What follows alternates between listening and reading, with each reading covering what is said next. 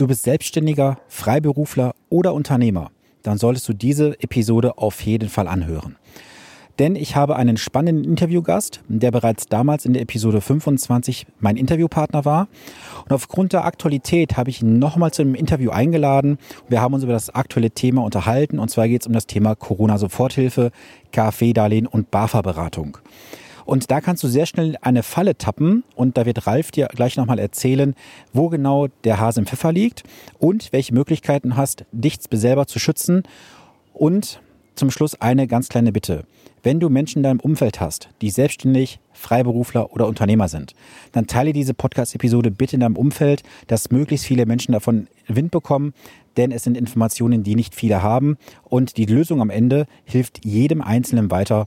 Von daher lass uns nicht lange warten. Es geht jetzt in die Episode. Viel Spaß beim Hören. Die heutige Podcast-Episode ist ein kleines Déjà-vu. Im letzten Jahr hatte ich Ralf Böttcher im Interview bei mir und wir haben uns über das Thema Subventionsbetrug unterhalten. Und gerade jetzt häufen sich in den letzten Tagen und Wochen immer wieder die Meldungen im Internet, auch in diversen Foren zum Thema Betrugsversuch. Äh, die Behörden stellen die Auszahlungen ein. Und da habe ich mir gedacht, hole ich mir Ralf Böttcher nochmal ins Interview, dass wir über die aktuelle Situation sprechen. Von daher, Ralf, herzlich willkommen zu diesem heutigen Interview. Klasse, dass du an mich gedacht hast, Sven. Ich freue mich schon. Ja, sehr, sehr gerne. Ja, für alle, die dich letztes Jahr nicht im Interview gehört haben, Ralf, magst du dich kurz vorstellen in zwei, drei kurzen Sätzen? Ich hatte ja schon bereits gesagt, du hattest Erfahrung mit dem Thema Subventionsbetrug, aber erzähl mal selber ein bisschen mehr. Zehn Tage Untersuchungshaft, 164.000 Euro bezahlt und das zum Thema Subventionsbetrug ist bei mir 12, 13 Jahre her. So sind wir zusammengekommen und in meinem echten Leben, nachdem ich das alles durchgestanden habe, ähm, bin ich Steuerberater, recht engagiert bei BNI, recht engagiert auch was die Foundation angeht und wir beide kennen uns, man sagt uns nach, wir gehören wohl zu den besten zehn, was die Organisation äh, BNI angeht. Ähm, das ist Ralf Böttcher. Ja, Ralf, vielen Dank für die kurze Einleitung. Und ja, ich hatte es ja bereits gerade gesagt, so jetzt in den letzten Monaten muss man sagen, oder in den letzten Wochen besser gesagt, hat ja der Staat durchaus so einige Hilfsprogramme auf den Weg gebracht. Das eine Thema Corona-Soforthilfe zwischen 9 und, glaube 25.000 Euro nach, nach gewissen ähm, Berechnungen wird das ja dann entsprechend ausgezahlt und auch jetzt das neue Thema BAFA-Beratung. Und lass uns erstmal auf das Thema Corona-Soforthilfe gehen. Es ist ja so, dass in den ersten Tagen Hunderttausend von Anträgen gestellt wurden, nachdem die Möglichkeit in den einzelnen Bundesländern bestanden. Jetzt hat man natürlich auch durchaus gelesen, dass der eine oder andere gesagt hat, hey, ich kann sofort einen Bescheid bekommen, der ist auch ausgezahlt worden innerhalb von drei, vier, fünf Tagen. Wie siehst du das Thema denn mit dieser Corona-Soforthilfe? Ich will eigentlich mal anfangen mit dem, was ich die ganze Zeit predige, mit dem, was ich da äh, die ganze Zeit erzähle. Und ich bin so interviewt worden im Gründerlexikon. Und da bin ich mal gefragt worden, was denn das Thema äh, Betrug und bedingter Vorsatz, Eventualvorsatz überhaupt reich, heißt. Und da habe ich dann geantwortet, und ich lese das hier ab für mich. Äh, ja, sehr gerne beantworte ich das. Ein Eventualvorsatz setzt voraus, dass der Antragsteller die Erfüllung des Tatbestands nicht will, also keiner von euch will betrügen da draußen, oder in, in, das halt sicher voraussieht, dass er da Geld kriegt, was ihm gar nicht zusteht, sondern es nur für möglich hält. Es könnte sein, dass es falsch sein könnte. Und sowas ist bei mir, ist genau mein Fall gewesen, den ich vor 13 Jahren hatte, äh, wo man dann gesagt hat, nach 13 Jahren, das hättest du doch für möglich halten müssen. Und das ist eine Sache, die findet im Kopf statt. Und was rüberkommen muss, äh, ist, dann damit kann man euch unter Umständen einen Betrug vorwerfen und es kommt zu einem Ermittlungsverfahren. Und dann dauert es natürlich eine bestimmte Zeit, bis man feststellt, dass da gar nichts dran ist. Und dann sind das vielleicht drei, vier Tage, wo ein Strafverteidiger euch äh, auf euch aufpasst und dann seid ihr einmal 20.000 Euro los.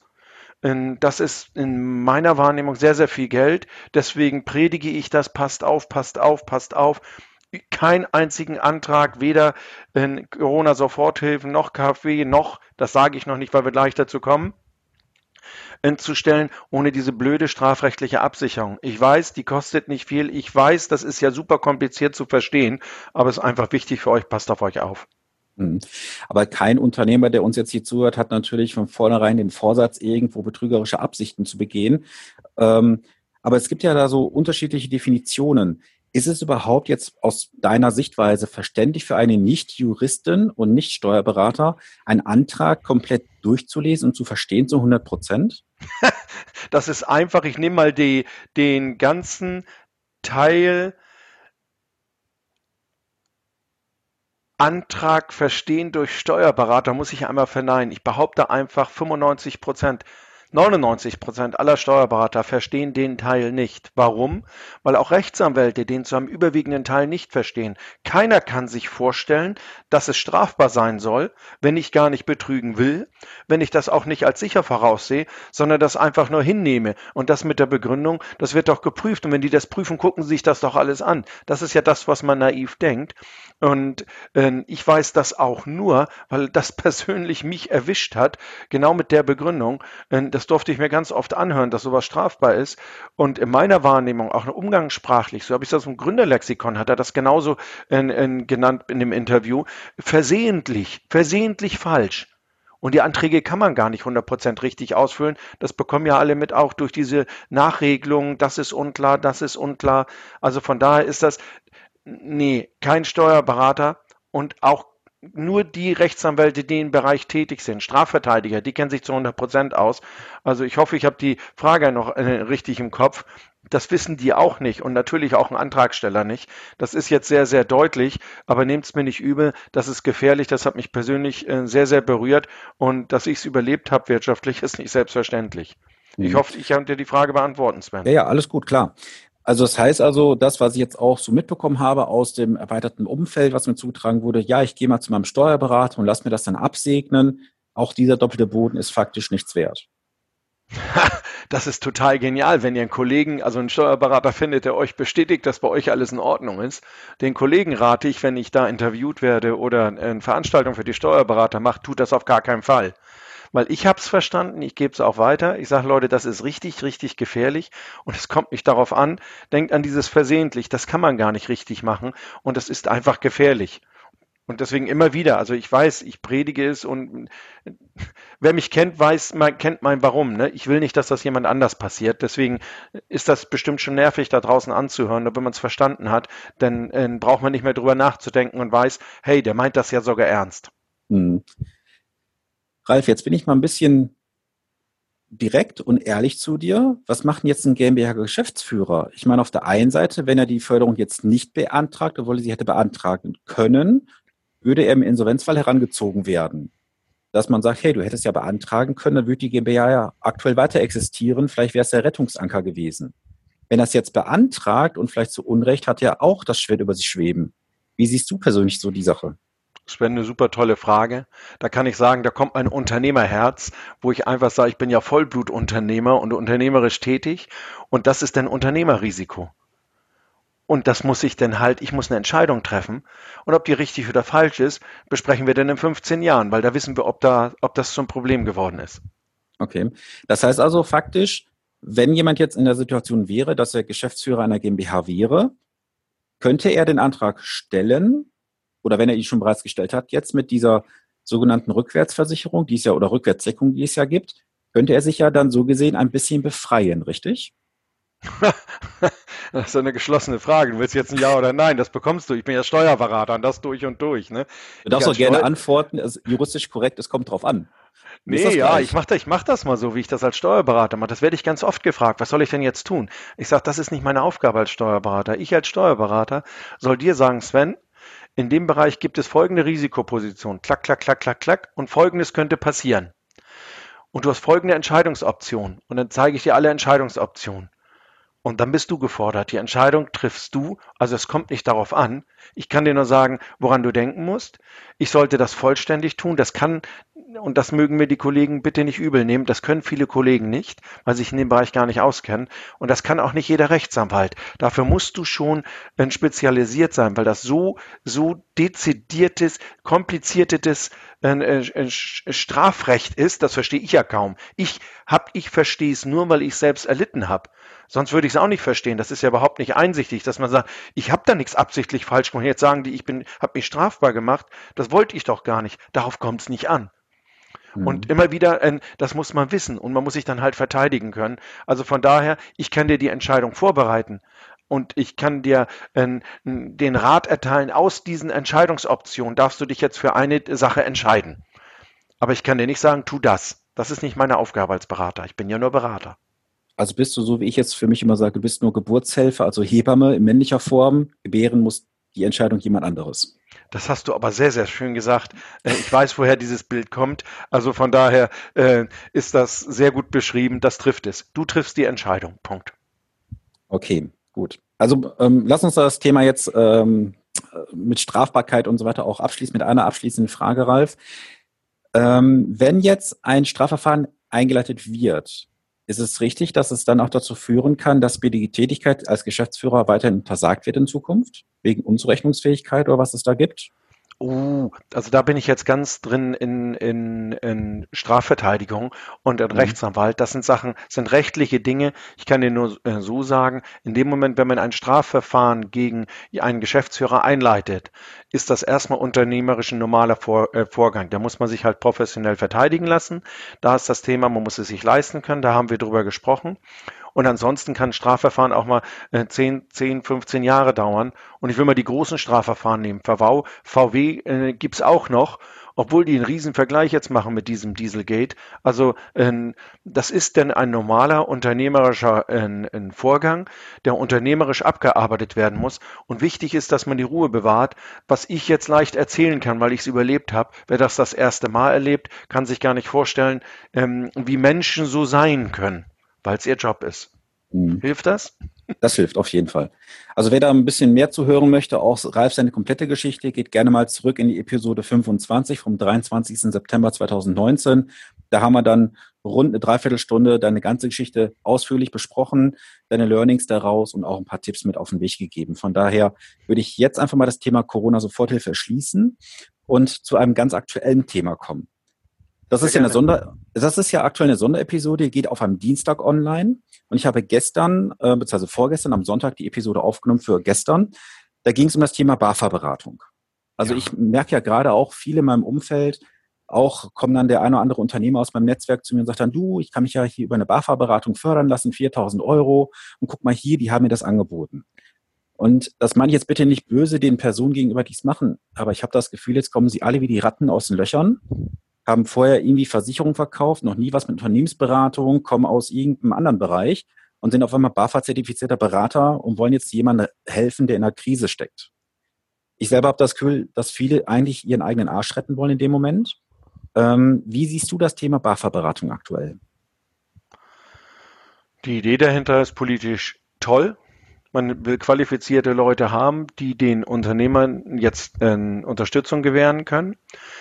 Problem ist dabei wieder, ich bin immer wieder in meinem Thema, es tut mir so leid, dass mit diesen strafrechtlichen Sachen, mein Verfahren ist damals genau ein Teil einer BAFA-Beratung, war ausschlaggebend dafür.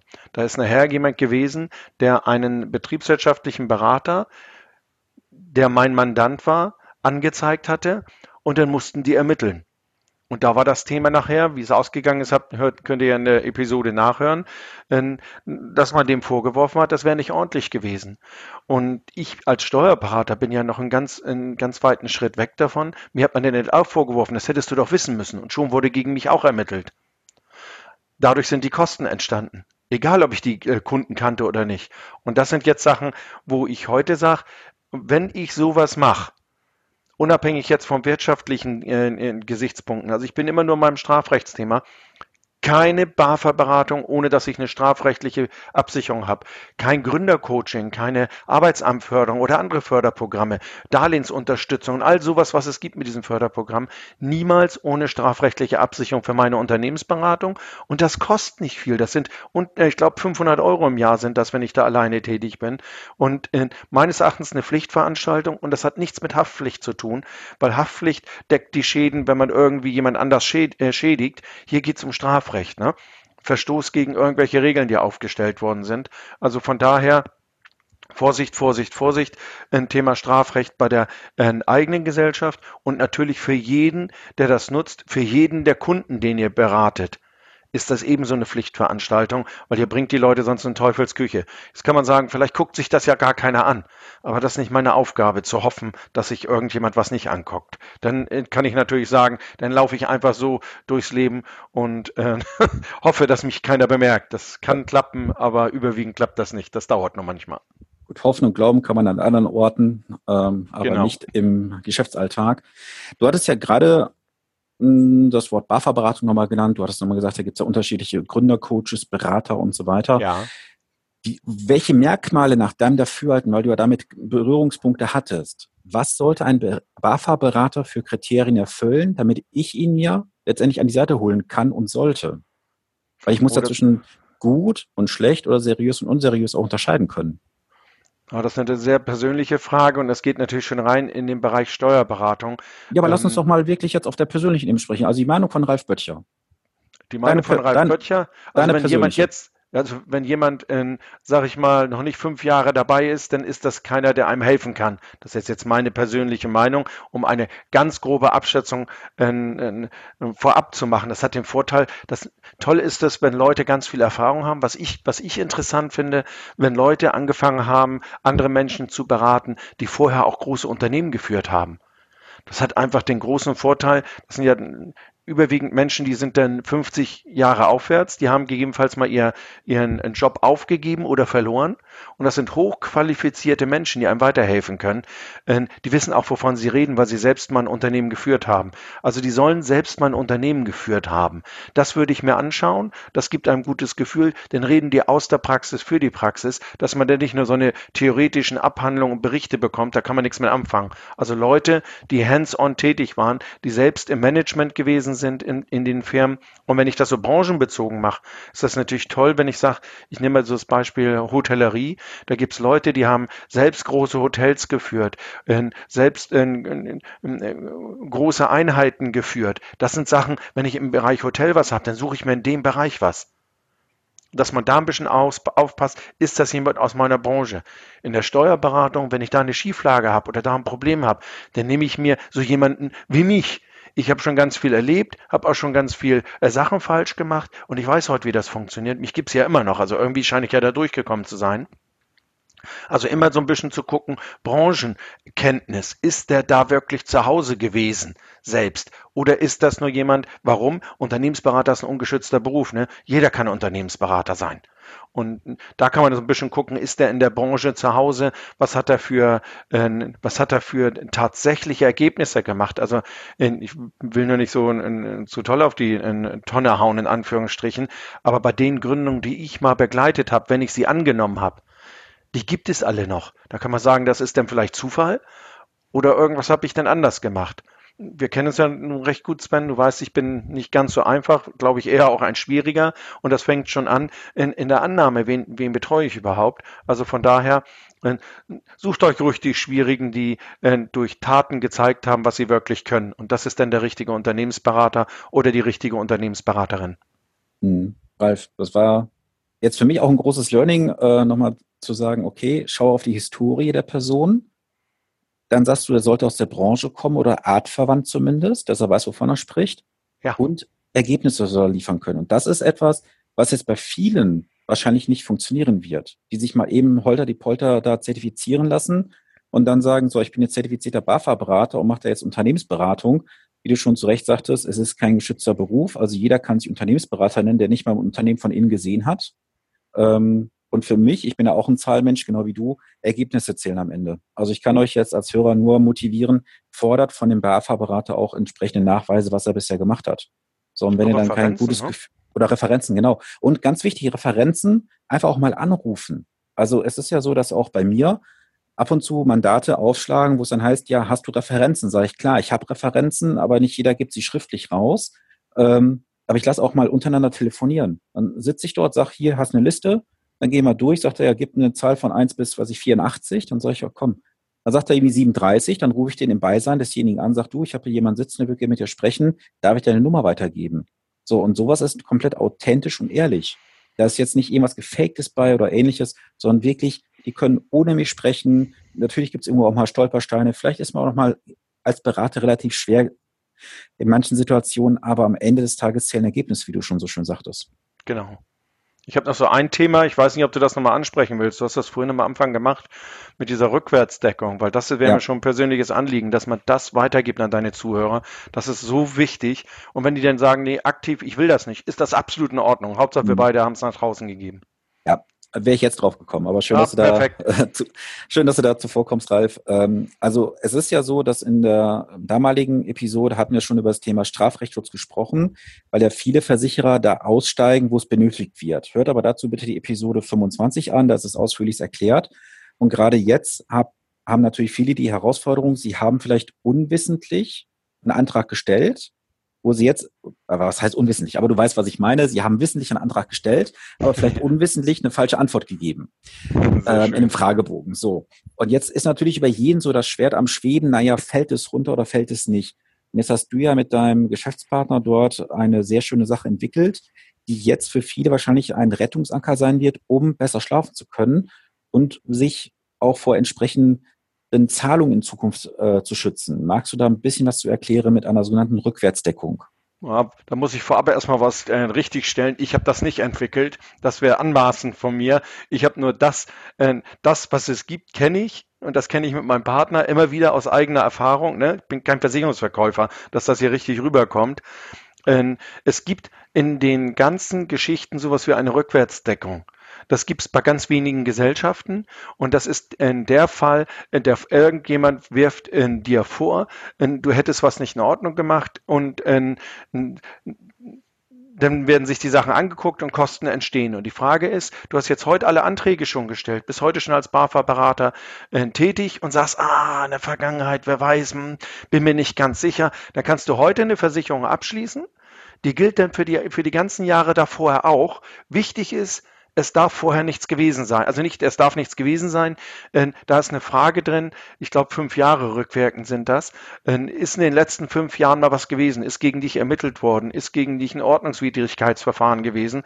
Und ist das ein Problem? Nee, das muss man nur angeben. Und im Extremfall, wir haben einen Fall dabei, da ist so das Thema äh, Steuer, Steuerstrafverfahren im Hintergrund.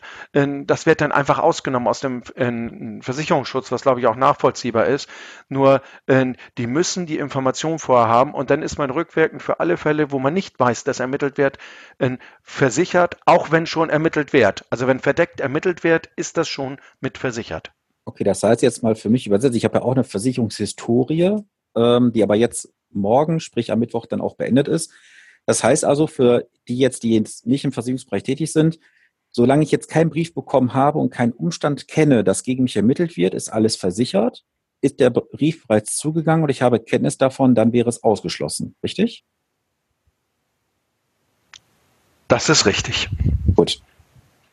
Und jetzt hattest du gerade nochmal das Thema Ordnungswidrigkeit ähm, in den Raum geschmissen. Bezieht sich das jetzt nur auf das Thema Steuer- und Strafrecht oder auf Verkehrsrecht? Weil klar, jetzt Ordnungswidrigkeit ist jetzt für viele auch mal irgendwo ein Punkt kassiert im Payback-Punktekonto in Flensburg. Das ist wahrscheinlich nicht gemeint. Ja, das kann ich nicht mal beantworten, aber mein Partner, der ist ja Versicherungsmakler. Ne? Ich bin okay. nur der für, fürs Strafrecht und das bin ich auch nur, weil ich es erlebt habe. Ansonsten habe ich von Versicherung keine Ahnung. Ich weiß nur, das muss man haben. Also von daher, du hast mich jetzt erwischt. Das ist eine Frage, die kann ich nicht beantworten. Okay, aber vom Bauchgefühl ist, ohne auch jemand eine Beratung und eine finale Antwort geben zu können, ich glaube nicht, dass ein Punkt in Flensburg, was jetzt mit deinem Rechtsschutz zu tun hat, den du anbietest, beziehungsweise deinem Partner wie gesagt, ich halte mich zurück. Ne? Da bin ich Gut. nicht fit genug. Aber fragen wir ihn mal zu. So, ähm, jetzt hattest du das Ganze gerade auf die BAFA-Berater letztendlich gemünzt. Ähm, jetzt lass uns mal einen Schwenk bekommen nochmal zu den Betroffenen, die vielleicht einen Antrag gestellt haben und nicht ja. wissen, habe ich jetzt richtig oder falsch agiert. Wie sieht der Schutz für die Person aus? Also mein persönlicher Rat. Die müssen entscheiden, die können, die können dieses Risiko versichern. Punkt. Und was man, in, in, es geht immer um die Kosten eines Strafverteidigers, also jemanden, der die, die einen beschützt davor, dass jemand anders in einem in unangenehme Sachen zufügt. Und ähm, mein Rat ist immer, darüber nachzudenken, will ich es versichern, ja oder nein, dieses Risiko. Das geht auch rückwärts, rückwärts, also nach hinten. Und diese Entscheidung muss aktiv getroffen werden. Und wenn mich jemand fragt, nicht ohne strafrechtliche Absicherung eine BAFA-Beratung machen und wenn ich das alles schon gestellt habe, wenn ich diese Anträge gestellt habe, einfach versichern, weil man kann nicht einschätzen, was nachher richtig oder falsch ist und dann habe ich, dann habe ich jedenfalls die Chance, dass ich einen Profi an meiner Seite habe, der meine Rechte wahrt. Mehr ist es nicht, aber das sollte ein jeder überlegen, ob er das nicht tun will. Wie gesagt, es ist einfach billig. Mhm. Also eine ganz einfache steuerliche Frage. Jetzt kann man nur sagen, gut, wenn dann so ein Ermittlungsverfahren kommt, dann zahle ich es aus der Betriebskasse, dann habe ich halt noch einen steuerlichen Vorteil. Ist wahrscheinlich nicht so, richtig? Das habe ich inhaltlich nicht verstanden, Sven. Wenn du jetzt, ich sag mal, ein Ermittlungsverfahren kommt, dann sagt man, gut, kostet jetzt, was ich, 10.000 Euro. Ja. Ähm, dann sagt man, okay, mache ich vom Firmenkonto, ist ja eine Betriebsausgabe, die ja steuerwirksam geltend gemacht wird. Das ist wahrscheinlich nicht so. Das kann ich dir ausdrücklich bestätigen. Das ist keine Betriebsausgabe und die Umsatzsteuer vom Strafverteidiger, die in Rechnung gestellt wird, ist nicht abzugsfähig. So.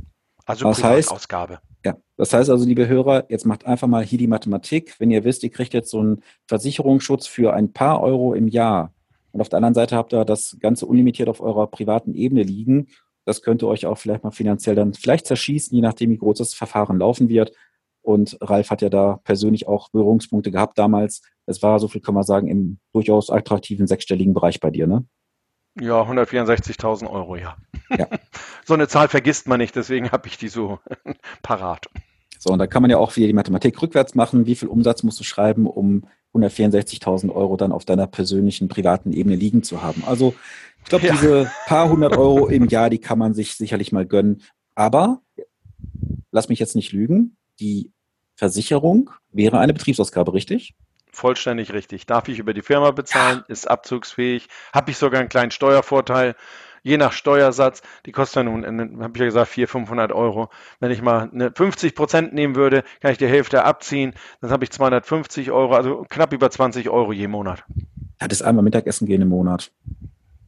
Also Lasst euch das nicht durch die Finger gehen, äh, holt euch diesen Rettungsanker. Ich persönlich kann nur jedem empfehlen, es zu tun, weil es lässt einen wirklich ruhiger schlafen und ich weiß, dass viele aus meinem Umfeld jetzt zunächst bei dir mal aufschlagen werden und sagen, Ralf, ich hätte gern ein Angebot. Und ich hoffe, dass wir möglichst viele Menschen auch jetzt über den Podcast erreichen, die sich dann diesen Rettungsschirm über sich spannen und sagen, das gönne ich mir. Super klasse. Vielleicht zum Ablauf. Ich bin ich nur Steuerberater, also immer wieder, dass das rüberkommt. Also ich erzähle mhm. meine Geschichte. Ich bin kein Versicherungsmensch. Also ich gebe das weiter an meinen Partner. Der ist ein Versicherungsmensch, wie jeder Versicherer draußen ein Versicherungsmensch ist. Der hat nur die Spezialqualifikation für den Bereich Strafrecht und er hat mitgemacht, ähm, was ich am Anfang wollte. Ich war nur bereit, eine Gesellschaft zu machen, die nur strafrechtliche Risiken absichert. Das ist die einzige Gesellschaft in Deutschland und Österreich, die nur Strafrechtsschutz macht. Es gibt keine zweite. Und meine Geschichte ist auch einmalig. Mich gibt es nur einmal in der Geschichte. Mhm. Und vielleicht jetzt nochmal so den Hinweis noch meinerseits. Es sind ja viele von euch wahrscheinlich als Hörer verbandelt mit irgendeinem Versicherer von A bis Z, wie sie auch heißen mögen. Ich kann euch sagen, aus der Erfahrung heraus und das, was ich bei Ralf auch recherchiert habe über den Tarif, es gibt keinen Versicherer, der das abdeckt, wie Ralf sein Konzept es anbietet. Also das heißt, du kannst natürlich jetzt zu deinem Versicherer von der X- oder Y-Gesellschaft gehen, sagen, ich hätte gern Strafrechtsschutz drin. Das können die einschließen. Du hast aber nicht den gleichartigen und gleichwertigen Versicherungsschutz wie das Konzept von Ralf. Und wenn du sowas schon haben solltest, kannst du es bei deinem Versicherungstarif höchstwahrscheinlich ausschließen. Frag das bitte an und mach dann diese Deckung bei Ralf, weil es ist wirklich ein Rettungsschirm, den du benötigst, um deinen Kopf aus der Schlinge zu ziehen.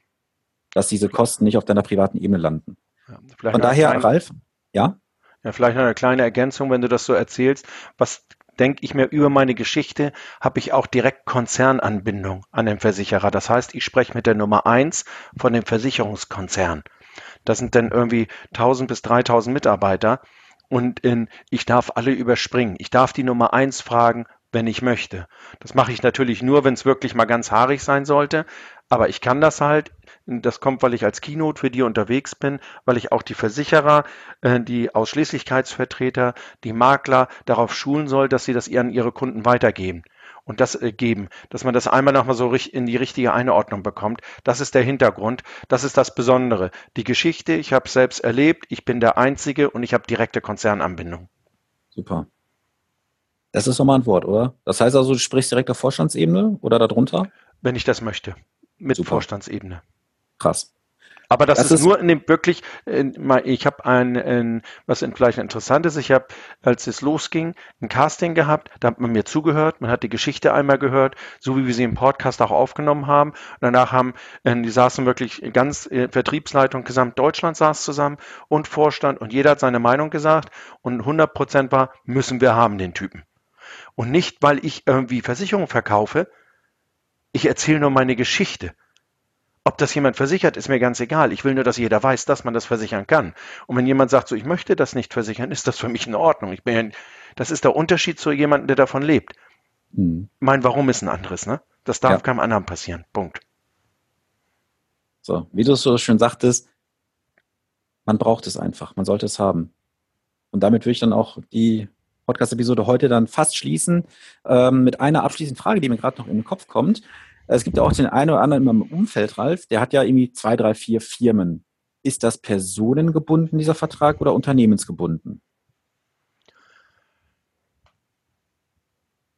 Das habe ich inhaltlich nicht ganz, ganz verstanden. Du also ich sag mal, ja klar, also du hast jetzt eine Firma, ich sag mal, die eine macht dann vielleicht irgendwelchen Vertrieb für Nahrungsergänzungsmittel als Beispiel, dann hat er noch irgendwo was mit Fitness zu tun über eine separate Firma und ist vielleicht nochmal irgendwo Geschäftsführer in der GmbH drin. Also ich sag mal so ja. drei Geschichten.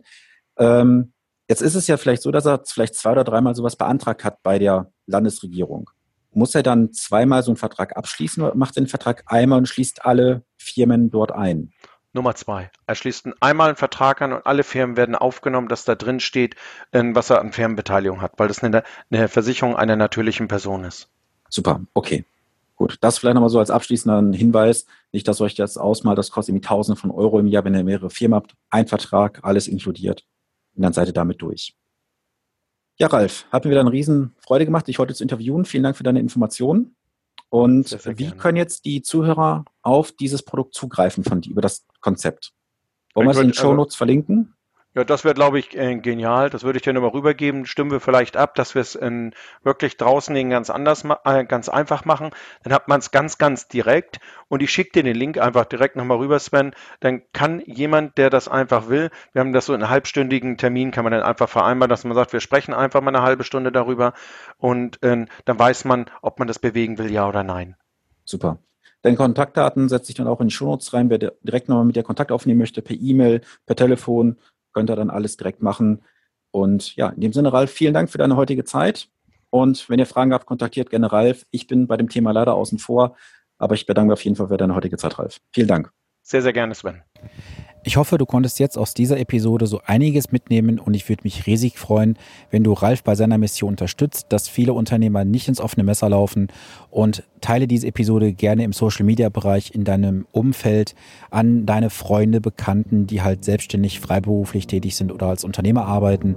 Und ja, dann gibt es am nächsten Montag wieder eine Episode zur gewohnten Zeit, zum gewohnten Thema und in diesem Sinne habt eine gute Woche. Bis zum nächsten Montag. Dein Sven Stopka.